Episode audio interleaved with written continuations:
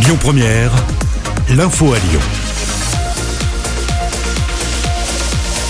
Bonjour Loïc, bonjour à tous. Emmanuel Macron va s'exprimer ce soir. Le chef de l'État prend la parole à 20h alors qu'un conseil de défense sanitaire se tient à l'Elysée.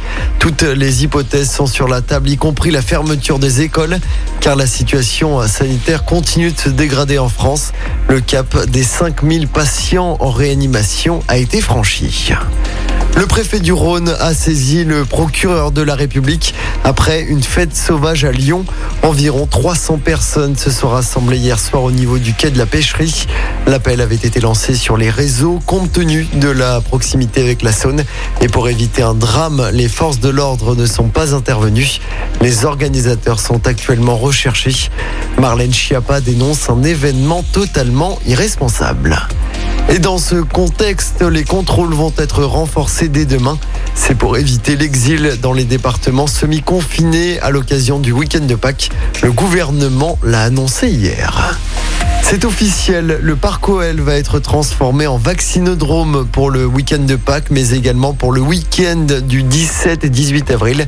Cela va permettre à 14 000 personnes de se faire vacciner dans le stade de l'OL. Dans le reste de l'actualité, quatre hommes interpellés par la BRI à Lyon. Cela fait suite au braquage d'un camion de cigarettes. C'était hier matin à Vienne. Dans l'après-midi, hier, quatre individus ont donc été repérés dans le 8e arrondissement en train de porter des cartons. Ils ont tous été interpellés et placés en garde à vue.